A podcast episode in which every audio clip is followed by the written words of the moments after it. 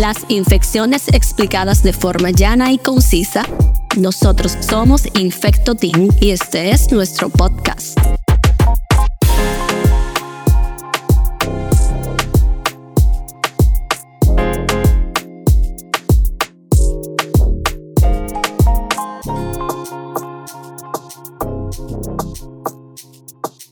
Hoy vamos a hablar de un tema que arrasa con medio mundo cada año. Hace que la gente pierda el tra- y no puede ir al trabajo, hace que pierdan fiestas, hace estragos. La gente se queja muchísimo, va mucho a la consulta del neumólogo, del infectólogo, del internista. Acopa las consultas en los periodos de invierno. ¿Cuál es ese, doctora? Y a la emergencia también. Ah, y a la emergencia también. Las gripes. La gripe. Tienen que ser las gripes, sí, claro que sí. Hola, ¿cómo están? Aquí estamos de nuevo en un nuevo episodio. Bienvenido otra vez. Y como decía el doctor, vamos a hablar de gripe. Vamos a hablar de gripe. ¿Por qué vamos a hablar de gripe? Porque no todas las gripes son iguales. Y el año que viene vamos a hablar de gripe otra vez. Porque cuando viene a ver, quiera Dios que no haya otra nueva, Sí, ¿verdad? sí. Uno ve gripe todos los años. Todo. Ese va a ser un episodio fijo. Cada año, gripe. Cada año. Bueno, pues vamos a comenzar diciendo que no todas las gripes son iguales. Y que usualmente lo que decimos gripe, eh, la traducción en inglés es flu, es como la influenza. Que El flu. realmente, exactamente. Que no es lo que normalmente, no digo, no es normal, ¿verdad? Pero que lo que comúnmente se ve aquí. Hay gente que no se le quita una gripe, ¿verdad? Sí, lo que pasa es que yo creo que la, el espectro ha incrementado. Entonces, antes hablábamos de gripe y estábamos hablando del virus de la influenza. No es que nunca existieron los otros, siempre han estado ahí, pero como que en la cabeza de todos nosotros, vamos a decir que pre-pandemia, era gripe, era el, el influenza. Después de ahí, entonces, se, se subió el COVID y ahora eh, ya en este año estamos hablando mucho de otro virus, que es el virus respiratorio. Y ahora con los, métodos, los nuevos métodos diagnósticos estamos identificando nuevos virus. Es decir, que yo creo que todo eso engloba lo que la gente llama gripe. Yo creo que como ahora que tú lo mencionas, como que ahora tiene más relevancia saber cuál es el virus o por lo menos alguno de los virus que está causando el proceso en relación a otros, a Sí. lo que pasaba antes, que quizás lo más complejo que veíamos era influenza en los pacientes que se complicaban, pero casi todo eran resfriados comunes, Ajá, que es el otro o la Que, otra entidad. que incluso en los libros de texto se habla de resfriado común. A veces tú encuentras ese, ese título ahí en los libros de texto de los médicos, pero que eso engloba muchas cosas, Engloba muchas cosas porque no tiene un solo agente. porque no tiene un solo un agente. solo agente etiológico. Hace unos cuantas semanas hicimos un post sobre eso, de que por qué que cuando yo voy a la emergencia me dicen eso es un virus, Ah, eso sí. es un virus, entonces le dicen es que es un virus porque son más de 200, yo creo que más de 300 diferentes virus que pueden producir lo que se llama resfriado común, que es lo que se manifiesta con todo lo que afecta de aquí para arriba, o sea, la garrapela, la nariz tupía, esa tos seca, ese malestar general, Pero, puede ¿por, dar una fiebrecita. por qué tú crees que es tan importante ahora identificarlo? Antes no lo hacían. Ah, Si tú hablas con cualquier, con, con los abuelos, con los papás, te dicen, no, eso, tú te tomas una pastilla y un, un acetaminofén, por no decir La una sopita marca. de la abuela, la sopita de la abuela. Con X cosa y ya con eso tú te quitas esa gripe. Eh, pero hay gente que incluso hay remedios con ron, que se toman acetaminofén con, con, una con cerveza, ron o sea, eso lo quita una cerveza. Pero, ¿por qué tú crees que ahora como que eso ha cambiado? Y si realmente Bueno. eso hay una necesidad de tener, de saber quién es. Mira, hay tres nombres para esa respuesta que te voy a dar. Hay que saber ahora, ahora, ahora, hay que saber si es COVID, ¿verdad? Si es el SARS-CoV-2, hay que saber si es influenza o hay que saber si es el virus sincitial respiratorio. ¿Por qué? COVID e influenza ambos tienen medicamentos con los que tú puedes disminuir las manifestaciones en el paciente y disminuir la transmisibilidad a, otros, a otras personas. Sincitial respiratorio no tiene un tratamiento específico, pero sí medidas que tomar, diferente a lo que es el resfriado común. Obviamente nadie quiere que se le pegue una gripe. Las recomendaciones siempre va a ser, si usted tiene gripe, si usted tiene un resfriado, ande con su mascarilla, lávese mucho la mano, así de cosas. Pero estos tres agentes que acabo de agente de la SUA, ¿verdad? que acabo de mencionar tienden a tener mayor riesgo de complicaciones en personas específicas y por eso es necesario saber si lo que usted tiene es o no es. No es lo mismo que le dé una gripe, una influenza, el COVID, el sincitial respiratorio a un joven que no sufre de nada, a que cuando se vaya a su casa, la abuelita que vive con ustedes coja ese virus, entonces así hay problemas. Entonces cuando una gente va a una emergencia y el médico le dice, tosa, Ah, usted es influenza, tosa usted, usted es sistema respiratorio, tosa usted, usted es COVID, usted cómo es. No es así. ¿Cómo se hace? No es así, clínicamente tú sabes que, mira, que, cómo se hace. el doctor aquí dándome bombo a mí, porque el doctor sabe muy bien, pero para que ustedes sepan, eso no es así. Por manifestaciones clínicas es difícil. ¿Por qué? Porque eh, depende mucho del sistema inmune de cada quien. Y hay jóvenes que te hacen una influenza que parece un, resfriado común.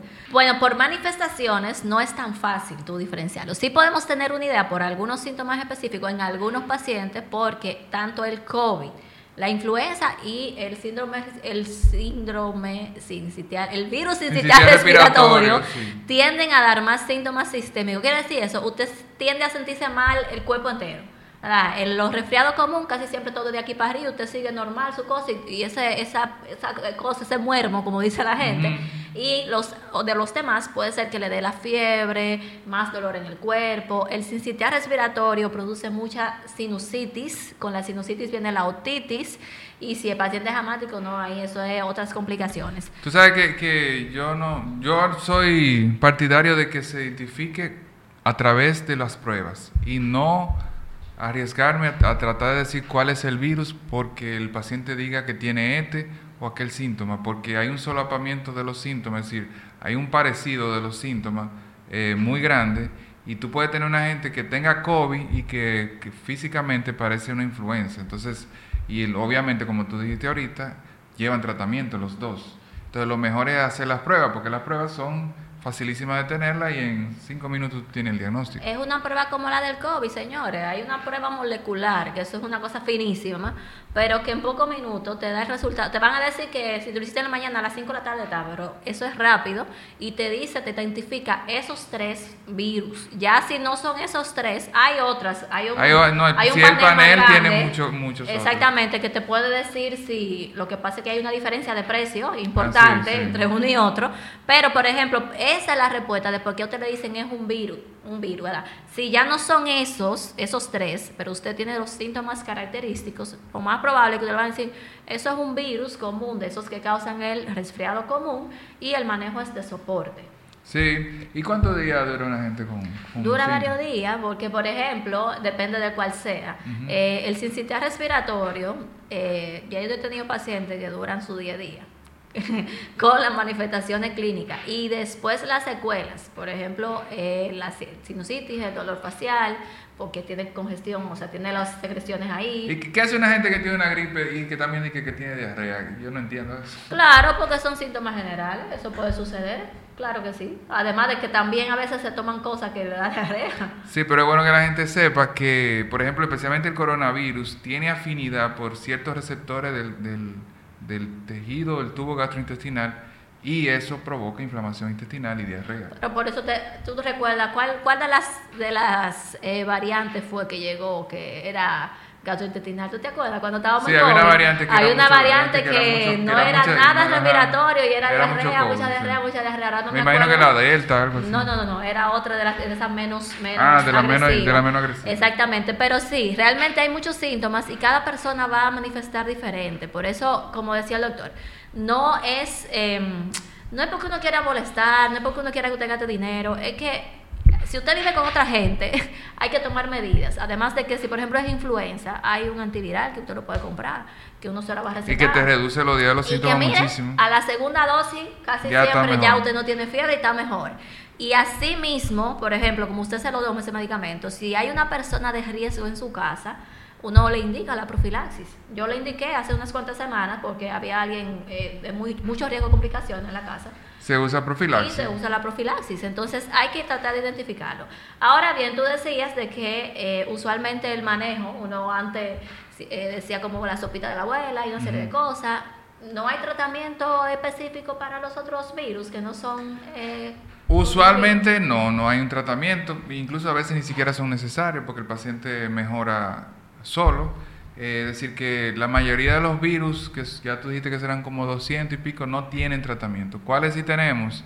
Tenemos el, el para COVID, tenemos para influenza y en casos muy extremos, eh, se recomienda ribavirina para algunos virus, pero incluso es un medicamento que tiene muchos efectos secundarios y que son para pacientes que, por ejemplo, Mira. para sincitial respiratorio, Mira, muy grave. eso yo lo he leído en pacientes inmunocomprometidos severos que Ujú. tienen sincitial respiratorio, que se puede complicar con miocarditis, o sea, tener manifestaciones extrapulmonares o Ujú. esas de fuera de la vía respiratoria. Pero eso es más que chivo, porque eso es Sí, bastante sí. tóxico. Y yo Es creo que, yo no sé si aquí al país llega. Yo creo que Se no- usaba antes porque recuerda que en el esquema de hepatitis C estaba, pero yo creo que ya como hepatitis C, que se va a ser otro de nuestros temas en algún momento, y yo creo que para ese vamos a traer algún invitado a hablar de las hepatitis. Eh, ya para hepatitis C ese tratamiento quedó fuera porque era muy tóxico y poco efectivo. Muy tóxico. Entonces, nada, pero hablamos de que, por ejemplo, para influenza hay el tema de que tú puedes hacer profilaxis y evitar llegar a los síntomas tomando tratamiento. No se toma igual, se toma diferente, pero además, pero más importante que eso, mucho más importante es el tema de las vacunas. Es decir, los tres principales virus que producen el resfriado común tienen vacunas. De esos tres, dos tienen vacuna aquí en, la República Dominicana. Hay uno que posiblemente en los próximos, el próximo año o el año de arriba comience a llegar ese, ese tipo de vacuna. Nos referimos obviamente a la vacuna de la influenza, que es todos los años, tradicionalmente ha sido todos los años, y obviamente luce ser que la vacuna del COVID va a ser todos los años también, porque ya llevamos tres años poniéndonos diferentes vacunas. No la hemos puesto nosotros, pero la gente no se la quiere poner. Tú dices que sí, pero la gente. Pero, Ojo, pero, señores, pero hay que, me- tienen que estar conscientes de que la última varia- variación de la vacuna de la- del COVID no está aquí en. Entonces, eh, ojo con eso. Hay una vacuna que es la monovalente, la, la ultimita. Monovalente, bivalente. Entiendo Viva- que bivalente, No. bivalente. La ultimita, la ultimita, que ustedes vieron que nosotros subimos una foto, porque yo llevé al doctor casi arrastrado a que no la pusimos, no, mentira, fuimos y no la pusimos. Esa, que es la última, que es la que demuestra que, que cubre las, que, las variantes que andan ahora, se supone hasta ahora que esa es todos los años que no las vamos a poner, igual que la de influenza. Y como decía el doctor, para el sincitial respiratorio tenemos una vacuna, o hay una vacuna que la esperamos para el año que viene, no se le aplica a todo el mundo porque el sincitial respiratorio puede ser autolimitado Sí, en, sí. en personas que no sufran de nada, se pone a pacientes mayores de 50 años o a pacientes embarazadas en el último trimestre para prevenir o para proteger al bebé que van a nacer hasta los seis meses porque los bebés tienen mayor riesgo de complicaciones también. Hay también un medicamento, unos anticuerpos monoclonales Sí, que se utilizan monoclonales, para sí, tratar a los niños. O sea que eso está en, en- vamos, Sí, como que es un virus que se le está Poniendo atención. poniendo atención, y eso se debe que a, a que como, como ocurre mucho en infectología, cuando tú proteges a la población por un virus o bacteria o lo que sea, eso da oportunidad a que otros virus, bacterias que, se de- que no eran tan importantes, comiencen a tener relevancia. Para cerrar eso, como lo que pasó en China recientemente, que ustedes vieron que un boom por un brote de neumonías, todo el mundo aquí asustado, y al final ellos dicen que es justamente lo que dice el doctor, que después de las medidas del COVID todo había bajado y ahora todo subió. Ahora empiezan a subir. sí. Así Entonces, que Nada, pues yo creo que aquí cerramos con el tema de las de la influenza. Creo que faltó, y de lo del resfriado común, creo que faltó hablar un poco de los grupos de riesgo. Tú dijiste ahorita las embarazadas, los obesos, las personas que... Asmáticos, los asmáticos, fumadores. los, los fumadores, esos son los grupos de mayores riesgos. Pero yo creo que ya nosotros le dimos las pinceladas al tema. no, y ustedes escriben por ahí por el Instagram, que ustedes saben que estamos en eso, escribimos y respondemos y seguimos en contacto, como yo les digo. Pues nada, hasta luego. Las infecciones explicadas de forma llana y concisa. Nosotros somos Infecto Team y este es nuestro podcast.